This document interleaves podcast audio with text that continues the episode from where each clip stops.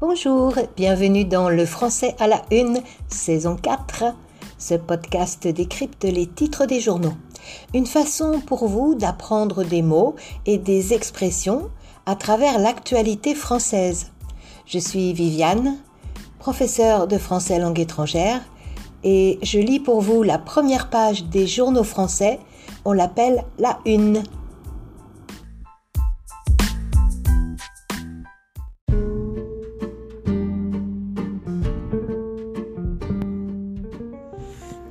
Alors cette semaine, qu'avons-nous à la une des journaux? Concernant la pandémie tout d'abord, le Midi Libre s'interroge. Autotest, flop en vue. Le journal nous dit ainsi que les autotests disponibles dans les lycées pour les étudiants, les élèves, ne semblent pas être très utilisés.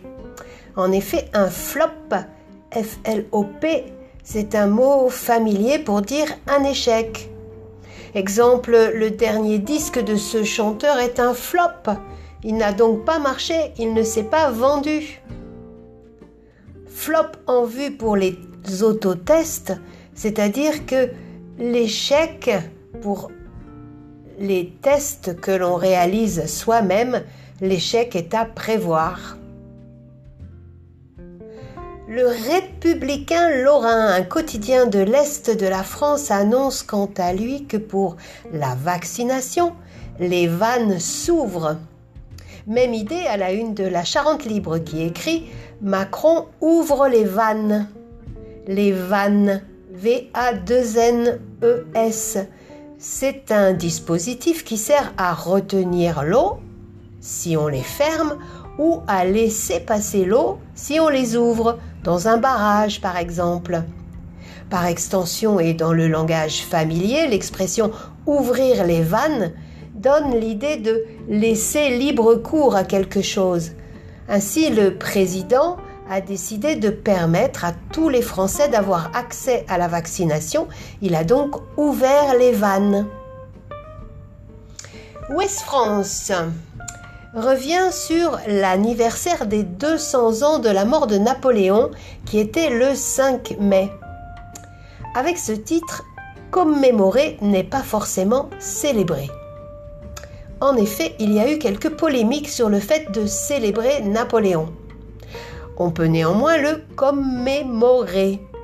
C'est au 2 M E accent aigu M O R E R, c'est-à-dire se rappeler la mémoire on commémore la fin de la guerre, on commémore le centenaire de tel ou tel événement.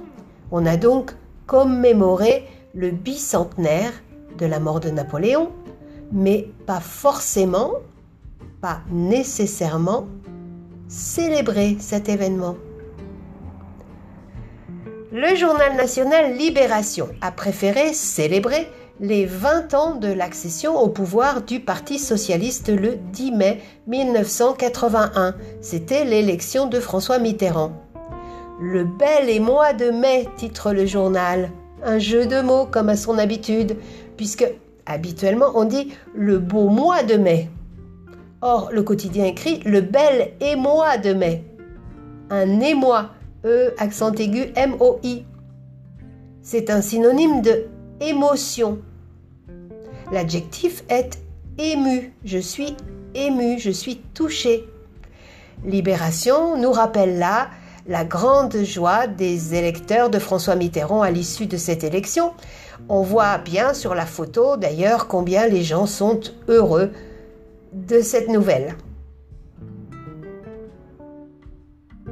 On récapitule les mots du jour. Un flop, c'est un échec. Ouvrir les vannes, c'est laisser les choses se faire sans contrainte, laisser libre cours. Un émoi, c'est une émotion. Et voilà pour cette semaine. Merci de votre attention. Vous êtes nombreux à adhérer au blog. J'espère que la transcription vous est bien utile pour suivre ce podcast. Je vous souhaite un bon week-end et je vous dis à bientôt pour d'autres mots et expressions tirés de l'actualité française.